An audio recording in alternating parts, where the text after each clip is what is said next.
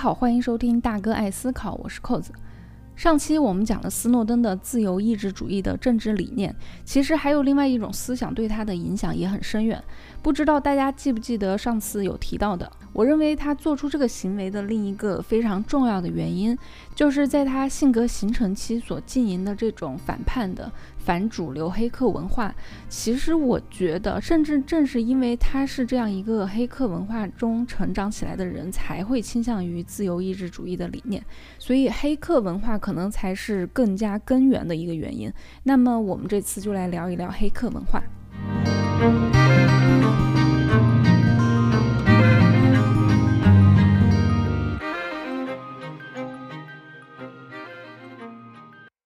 黑客这个词源于上个世纪五十年代的麻省理工大学，就是 MIT。当时 MIT 的一帮聪明又精力充沛的年轻学生们聚在一起，呃，他们组了一个火车模型技术俱乐部。说起来啊，美国这些特别极客的宅男们都可喜欢火车了，就包括《生活大爆炸》里面的谢耳朵，大家应该都记得。当然，他们玩的这个火车模型就可高级可复杂了，模型也建得特别大，呃，跟咱们那个看小孩玩的那个是完全不一样的。他们需要自己研究火车的构成、电路、信号控制系统，自己动手组装模型、修改模型，呃，一起研究做实验。如果有什么创新的想法呢，就想办法组装实现。可能就是从那个时候起吧，大家就会把难题的解决方法称为 hack。呃，意思就是说用创意产生巧妙的结果的意思。那现在英语里面其实也是这个意思，经常网上看到什么生活小妙招，其实就是叫 hack。那当时这批学生们就自己叫自己 hacker。但是呢，到了八十年代中期，由于一些青少年的黑客行为，人们就开始将黑客与偷窃、监视联系在一起。很快，杂志、电视剧、电影、小说都对黑客的这种形象大肆渲染。黑客就成了一个反社会的技术高手的代名词，就好像是只要有一个人，而且还总是穿着帽衫、戴着帽子，然后呃坐在键盘前面，就有一种从事犯罪活动的魔力，可以操纵任何与网络相连的电脑。嗯，在过去的很多年里面呢，随着计算机病毒的泛滥，黑客在大众的心目当中已经成了一种有害的人群。那大众形成了这样的印象之后呢，传统意义上的那些黑客就，呃，觉得很不认同，呃，他们就觉得说，这个是历史上啊，确实是有一些呃正直的黑客，他们为了亲手了解这个系统，就做过一些违反法规的入侵举动，但是呢，他们做这些事情，他是没有恶意的。他们甚至会留下留言，给这些系统或者是网站指出漏洞，逼迫这些公司来修复他们的产品，呃，就好像相当于这个信息时代的免疫系统一样。而且呢，从一开始，恶作剧就是呃黑客文化的一部分。那如果就这样就去推断入侵和破坏系统就是黑客文化的实质的话，呃，就确实是有失偏颇。这些传统意义的黑客就认为。嗯，真正的黑客应该是致力于改变世界，让世界运转的更加美好的。呃，于是呢，他们为了给黑客证明、澄清黑客这个概念，他们提出了只有传统意义上的黑客才能够被叫做 hacker，而那些恶意入侵计算机系统的人应该被叫做 cracker。有时候，嗯，咱们中文的翻译是骇客，就是骇人听闻的骇。如果把互联网比作江湖，那黑客就是江湖当中的风云儿女，攻守交错，正邪不两立。那一般来说，我们吃瓜群众都是以他们的帽子的颜色来给他们划分派系和善恶。比如说黑帽子黑客、白帽子黑客，呃，这两个大家都是有所耳闻的。其实还有什么灰帽子、红帽子、蓝帽子，反正就是各种色儿的帽子，没有绿色啊。那。既然是江湖，就要有江湖规矩。虽然他们肯定不会说一起，呃，制定一些法律条文，但是他们有心照不宣的很多江湖道义。比如说，不能随意篡改计算机上的数据，迫不得已修改的话，最后你还是要改回来等等。当然了，呃，能力越大，责任就越大。假如你发现你的对象最近不对劲儿，每天都对着屏幕傻笑。如果你可以轻松地打开他前任发来的短信，又或者，嗯，假如你就是能力特别强，你可以轻轻松松在自己银行账户后面多加几个零儿，那你要不要这样做呢？有很多的黑客都没有抵御住这样的诱惑。呃，我们也知道，确实经常有一些银行遭到了这样的袭击。不过呢，黑客他毕竟不是一个正经的职业，你要是乱来的话，不讲武德，那也不能说把你的从业资格证给撤销了，对吧？但是如果你要是动静闹大了，圈子里的人不仅会看不起你，而且还可能会一起来恶作剧你。那虽然黑客没有写下来的条款，但是，一九八四年的时候，《新闻周刊》的记者 Steven Levy 就出版了历史上第一本介绍黑客的著作，叫做《黑客：计算机革命的英雄》。在这本书当中，他就有进一步将黑客的价值观总结为六条黑客伦理，呃，直到今天都被视为这方面的最佳论述。这六条黑客伦理是什么呢？第一条，使用计算机不应该受到任何限制，任何事情都应该亲手尝试。第二条，信息应该全部免费。呃，但是这一条其实它英文说的是 free，呃，但是这个里面到底翻译成免费还是自由？呃，我们可以等一会儿再来讨论这件事情。第三条，不信任权威，提倡去中心化。第四条，判断一个人应该看他的技术能力，而不是看其他的一些虚伪的标准，比如学历啊、年龄啊、族裔这些。第五条，你可以用计算机创造美和艺术。第六条，计算机使生活更加美好。大家还记得我们上一期说的，斯诺登在揭秘的当下接受《卫报》采访的时候说的那句话吗？他提到说，美国政府侵犯全球民众的隐私，并给开放、自由、公正的互联网抹黑。所以在他的心目当中，互联网是开放、自由、公正的。这就是黑客伦理刚才所说到的这几条。这些黑客伦理，你看下来就会知道，必然会导致一个呃结果，那就是黑客不会服从管教，具有叛逆的精神。黑客通常会对管理者强加的限制他们行为的愚蠢规定不屑一顾。呃，他们总是能够找出规避的方法。一部分原因是为了自由使用计算机和网络，另外一部分原因就是为了显示自己的聪明，抖个机灵。比如计算机设备的各种安全措施，呃，就是最常被黑客破解的东西。Steven Levy 就是刚才我说提出黑客伦理这个人，他对这一点就有过一段生动的描述。他说，对于黑客来说，关着的门就是一种挑衅，而锁着的门则是一种侮辱。黑客相信，只要有助于改进现状、探索未知，人们就应该被允许自由地使用各种工具和信息。当一个黑客需要一样东西来帮助自己创造、探索或者改正某种设施的时候，他不会自找麻烦，接受那些财产专有权的荒谬概念。呃，我觉得你完全可以把。这种观点看作一种激进的自由主义，是不是有觉得和斯诺登的政治理念以及行为都很吻合？呃，或者你还是会觉得，那不管是恶作剧也好，叛逆也好，他们就是违法行为啊，就应该杜绝这样的不良风气，扫黑除恶。呃，先别急着下结论，我给你讲两个故事。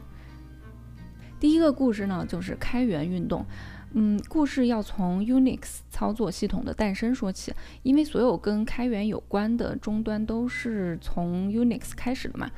在一九六五年的时候，贝尔实验室加入了一项由通用电气跟 MIT 合作的计划，他们当时想要建立一个呃多使用者、多任务、多层次的操作系统。这个操作系统他们当时起名字叫 Multics，呃，就是多嘛，就是 Multi，但是就失败了。失败之后呢，贝尔实验室的两个研究员丹尼斯·利奇和肯·汤姆森，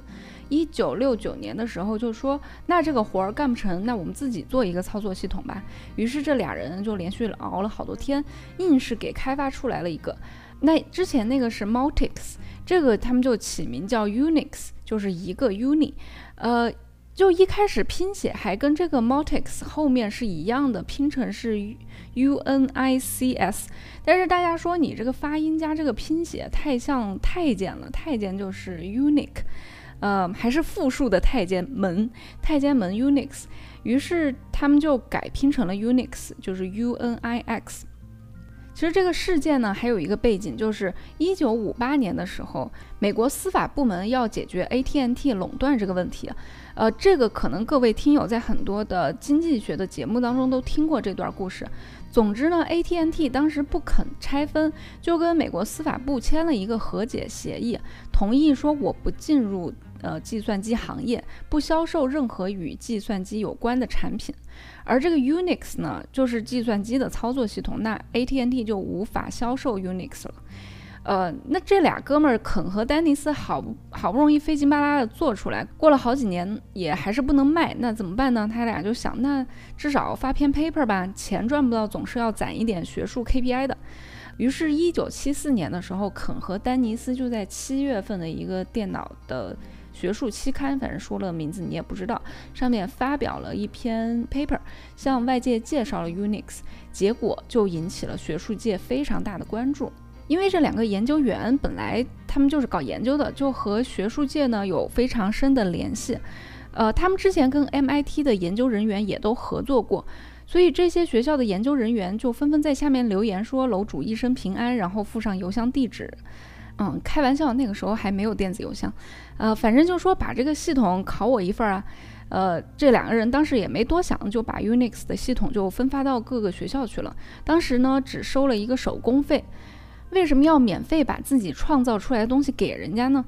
其实除了刚才说的 AT&T 没法卖这个背景以外啊，在一九七零年之前，因为一个是黑客文化，再一个本来也是学术圈，呃，研究人员之间的信息共享之类的这种气氛还是非常强的，所以当时大家竟然也没有版权的概念。就在这样的背景下，孕育了自由软件运动里面非常重要的一个人，就是理查德·马修·斯托曼。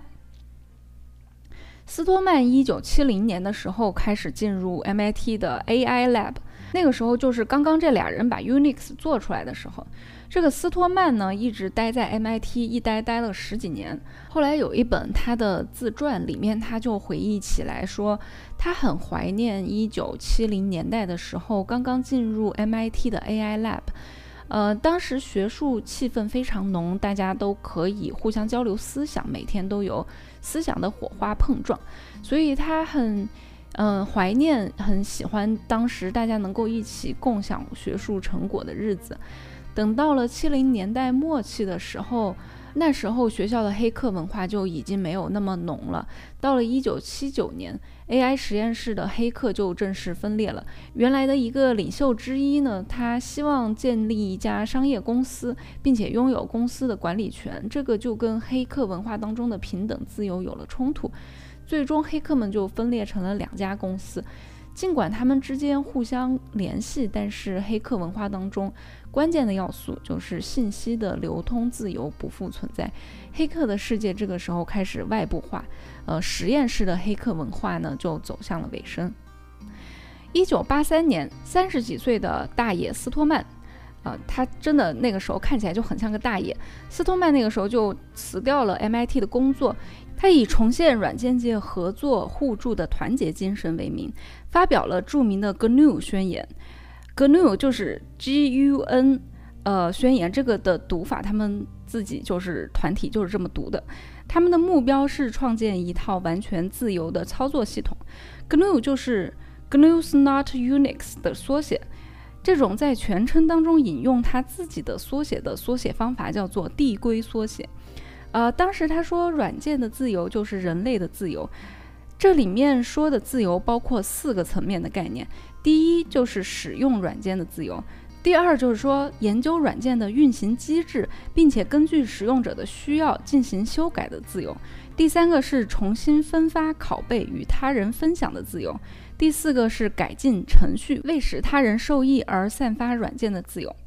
他那个时候呢，写出来一些软件，有人比如说找他问他要，他就会以大概每个软件一百五十美元的价格寄给人家。就有人问说：“你不是 free software 吗？你为什么还要收钱？”他当时就说：“Free like free speech, not free bill。”就是说，我说的自由是言论自由的这种自由，而不是免费。呃，因为在英文里面都是 free 嘛。他还提出来一个概念，叫做反版权，叫。Copyleft，嗯，因为版权嘛，就叫 copyright，right 就是右，然后他就给它改成左，就是 copy left，呃，这个名字就挺反的，就很反叛。那反版权的根本立足点在于说，他承认软件是有版权的，它规定了用户的权利跟义务。就是有自由复制、传播跟修改软件的权利，但是你的义务就是说，你在发布代码和一切派生作品的时候，你不可以收费，除了必要的工本费，然后你也不可以附加其他的条款，但是必须附带 GPL 条款。GPL 就是它这个 copyleft 的许可证，这就意味着说，你所有根据他的作品然后做出来的派生产品，就只能以相同的许可条款分发。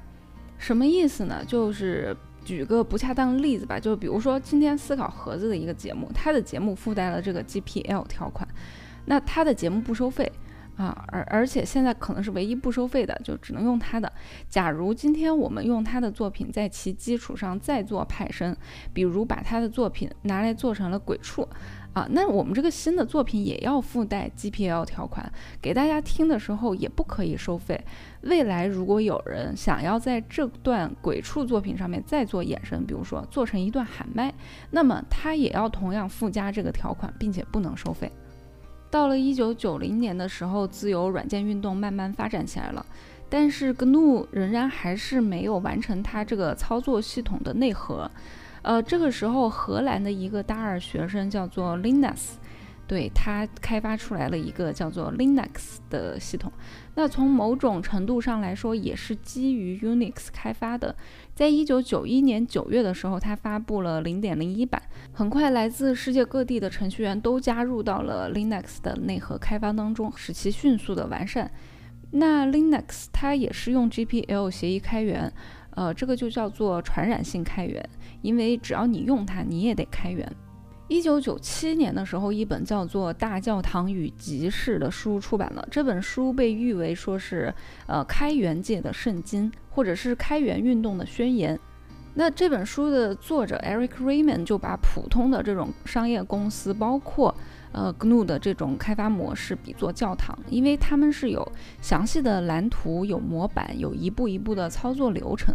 而像 Linux 这种开发模式就比作是集市，呃，因为是没有强制性的分工，任何人可以随时来做，然后随时离开，这些都是在大公司里面没有的。Eric 实际上觉得这种 Linux 的开发模式比大公司的官僚主义的模式要先进、自由得多，这也就是他成功的原因。他把这种模式和通过这种模式生产出来的代码叫做开源软件，模式兴起的过程就叫做开源运动。不过，我有看到 GNU 的官网上自己发了一篇文章，说请不要把我们的自由软件运动和开源混为一谈。那这个大教堂与集市里面其实也有讲说，GNU 的这种开发模式它是教堂嘛，而 Linux 这种开源的才是集市。当然，我觉得他们有强调这一点，其实可能是因为开源这种方式也被互联网行业巨头们现在拿来利用，甚至成为他们牟利的工具。嗯，但是最终很多时候用户获得的产品仍然与所谓的自由软件相去甚远。那 GNU 官网上自己说，他们对于自由软件的定义是给予使用者自由的软件。他们认为自己和开源运动是自由软件社区里的两大阵营。不过不管怎么样，如今开源运动的成果，我们每个人都在享受。而那些早年间反对开源的互联网大公司呢，不少现在也都拥抱了开源这种形式。因为开源的好处显而易见，它可以迅速的扩大影响范围，吸引更多的开发人员，甚至用作战略武器。因为开源它可以产生的这种病毒式传播，可以一下子超过竞争对手。那对于用户来说呢，产品也更加安全，更新也可以更快。好，这就是第一个故事。第二个故事，我想讲一讲许多咱们八零后、九零后经常在网上寻找 BT 下载种子的听众应该都很熟悉的就是海盗湾。对，就是那个世界上最大的盗版资源网站。海盗湾于二零零三年由民间反版权组织海盗署这么一个组织成立，啊，听起来好像像那么回事儿的一个组织，但其实就是一帮很叛逆、蔑视公权的年轻人。到二零零九年的时候，海盗湾已经拥有了三百万的注册用户，上传 BT 种子的人超过了一千五百万人，月访问量高达二点三亿。现在在我们看来没有什么稀奇的，但是这个数据在十多年前，尤其是移动互联网还没有起来的时候，达到这个数量级是非常惊人了。呃，咱们国内熟悉的人人影视、电影天堂，不少其实都是仰赖了海盗湾的资源。但是随后呢，他们又是管理员被抓，服务器被封，然后经常需要迁移。他们也想过买下一个很小很小的地，然后来设置成一个公国，呃，建立一个没有版权制度的国家来设置服务器。他们甚至还想过把服务器发射到太空当中，呃，结果找用户捐款的时候呢，这帮人又不积极。平时下片的时候都很热情，对吧？掏钱的时候就笑得很暧昧。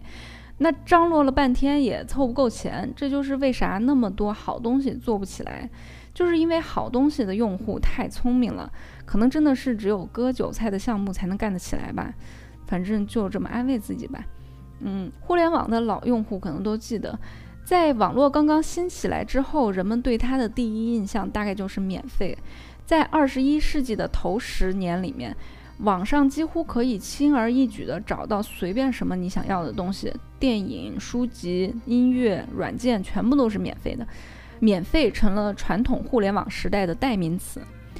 零零后或者九零后的听友可能会觉得很奇怪，嗯，是盗版，我们每个人多多少少会用一些看一些，但是毕竟是违法乱纪的事情，而且以前互联网盗版横行，只能说明监管不力，难道不应该保护知识产权吗？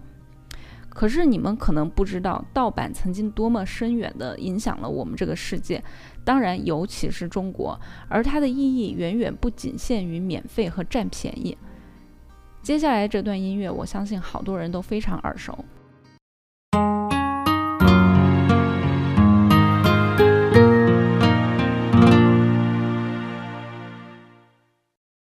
如果你的反应是这不就是 Windows XP 的开机音乐吗？那你可以在下面留言告诉我。嗯，如果你觉得这个就是正版的 Windows XP 的开机音乐的话，那你很可能一直在不知情的情况下用的就是盗版的 Windows XP。那这个音乐实际上是 Windows XP，也就是 XP，呃的番茄花园版，就是一种盗版的开机音乐。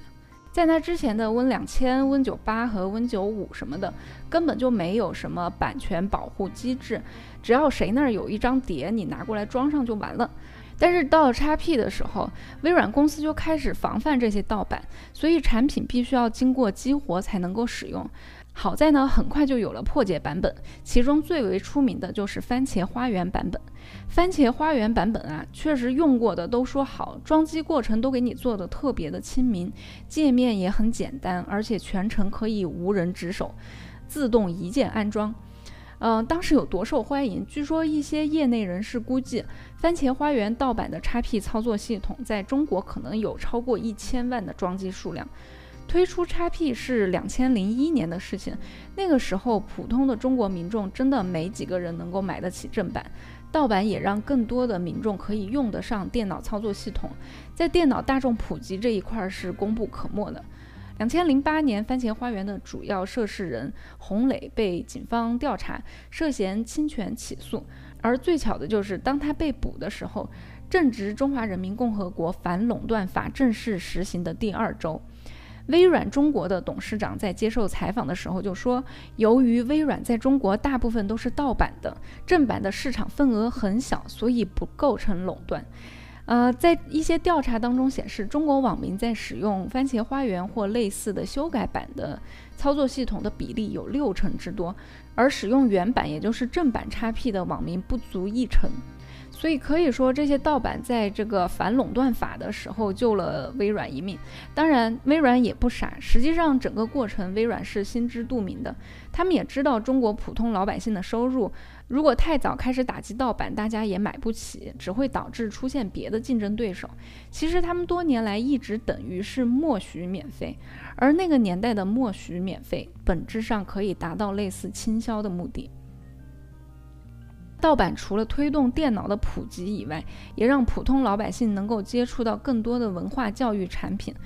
否则，就按照十多二十年前中国人的人均收入，我们的童年可能就要在音乐、电影、图书都是稀缺的资源环境当中长大了，很难想象我们会成长成什么样子。就如同海盗湾的目标里面自己所说的一样。盗版本质上是一种传播行为，所以他们的初衷是实现真正的言论和文化传播自由。无论我们是住在偏远的乡村，还是北上广，我们观看的电影《泰坦尼克号》都是同样的一部《泰坦尼克号》，我们可以享受同样的文化产品。你可能想说，总不能一分钱都不掏吧？毕竟创作者要吃饭啊。没错，就好像斯托曼所说。自由版权运动不是免费的意思，他自己的软件也收工本费，但是他反对的是有人将版权买下来之后牟利，反对的是中间这一层榨取利益的商业公司，他并不反对直接给创作者付钱。那么反过来，我们看看版权保护保护的到底是谁？保护的是原作者吗？那些开发人员、那些导演、编剧或者音乐人吗？并不是，他们那一部分的收入其实早就已经结算了，而版权反而能够增加他们的知名度和作品的流行程度。事实上，我们付的费当中只有很少很少一部分到了创作者的手上，无论是音乐、电影、书籍，还是图片、游戏等等，其背后都隐藏了一条巨大的利益链条。与其说今天的版权保护是为了保护原创者个人，倒不如说在帮助商业化的大公司赚钱。你花了钱买了腾讯会员、优酷会员，但是他们并没有将其中的多少钱拿来给创作者做出更好的作品，反而越收越贵。而他们的作品水平，我们也有目共睹。事实上，版权保护的一个直观恶果就是会导致垄断的发生。比如说，最近几年国内的音乐版权之争，相信大家都有感触，最终呢就造成了多家音乐公司割据的局面。那走小众路线的没有抢到的小虾米就不得不退出了。我想整个这个版权之争里面，普通的用户和音乐创作者都不会是里面的赢家。当然，这里要贴一个防杠声明啊，我说的版权保护都是指这种呃传统的文化产品，自媒体呢其实处在一个比较不同的位置，这里面的版权问题又是另外一个生态了。海盗湾的那几个小伙子被执法部门到处追的时候。呃，结果反而有越来越多的人支持他们，还在瑞典成立了海盗党。起诉他们的案子在庭审了一周之后，海盗党的党员人数翻了三倍，成了瑞典的第三大党，一度在欧洲议会还获得了两个席位。和他们一样，也掀起了一股社会和文化风潮的，还有另外一个著名的黑客行动团体，就是匿名者 （Anonymous）。他们也是一个很大的、遍布全球的团体，嗯，频繁的以自己的价值观在网络世界捍卫自由和正义。两千零八年的时候，网上出现一段著名影星汤姆·克鲁斯声称要将自己完全奉献给山达基教会的一个视频。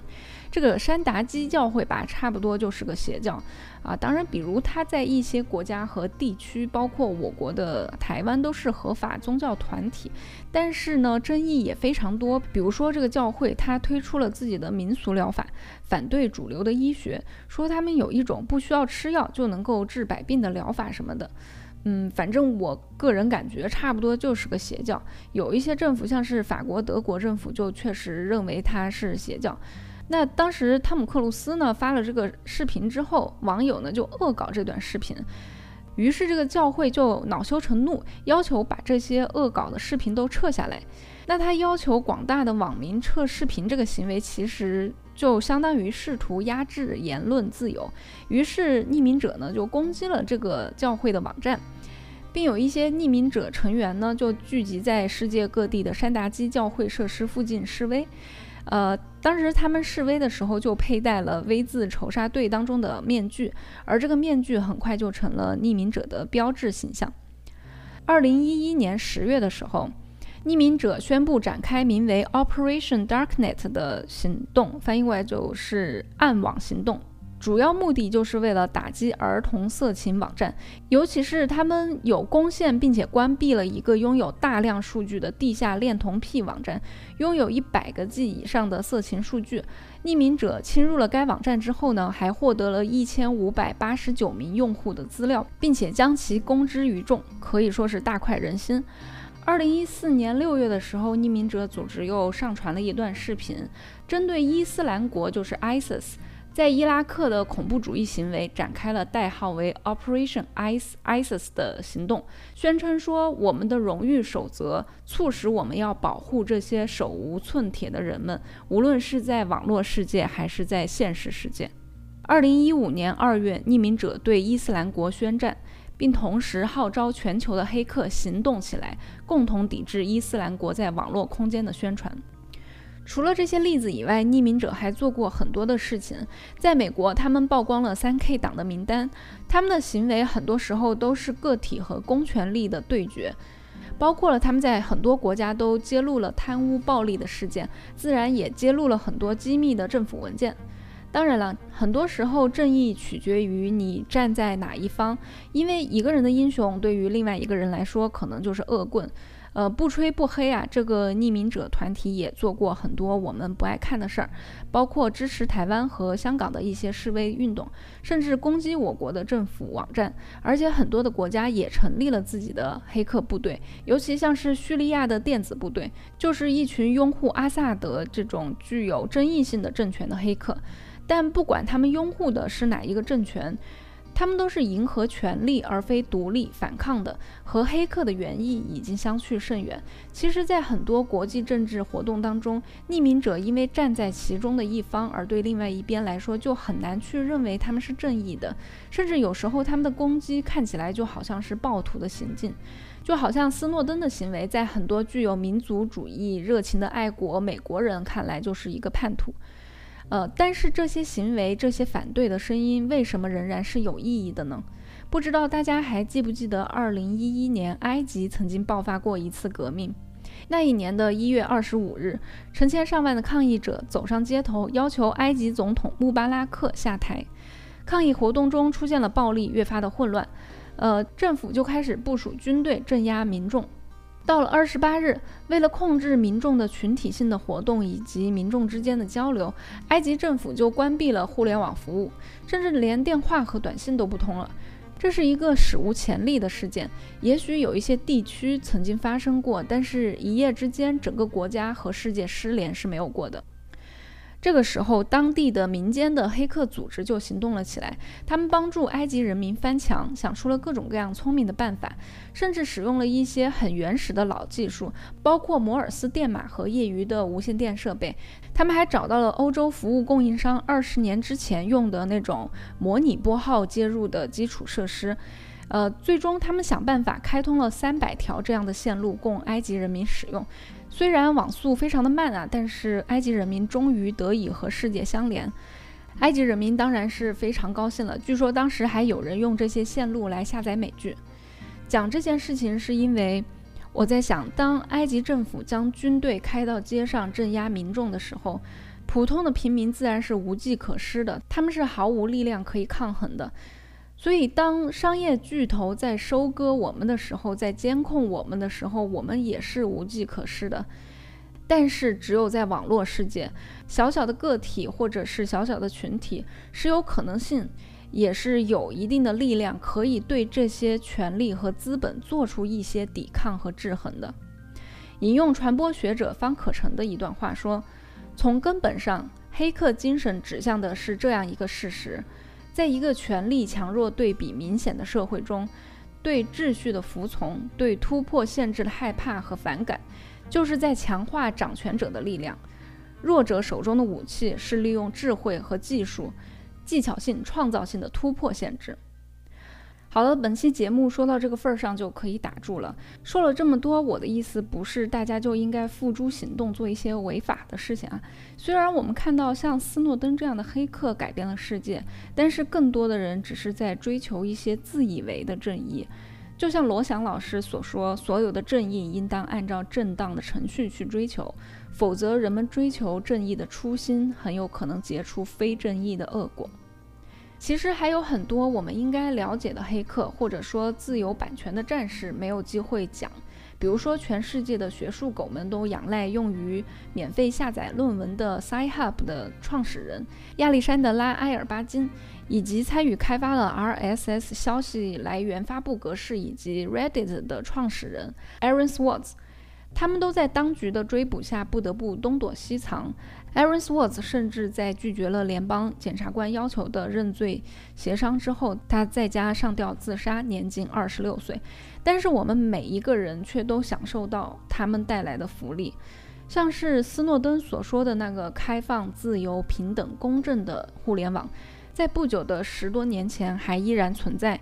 大到开源运动，小到许许多多的人共同参与贡献的维基百科，甚至人人字幕组，都是那个时代的产物。但是今天的移动互联网，主流思维已经变成了商业化、消费主义、版权、信息壁垒，到处都是不赚你钱，交个朋友。我们很难再听到一声一零二四，好人一生平安。好了，今天的节目就说到这里。如果你喜欢我们的节目，欢迎你点赞、评论、转发。如果你有什么疑问或者建议，甚至是抬杠，也可以给我们留言。感谢大家收听我们的节目，祝好人一生平安。有过多少往事仿佛就在昨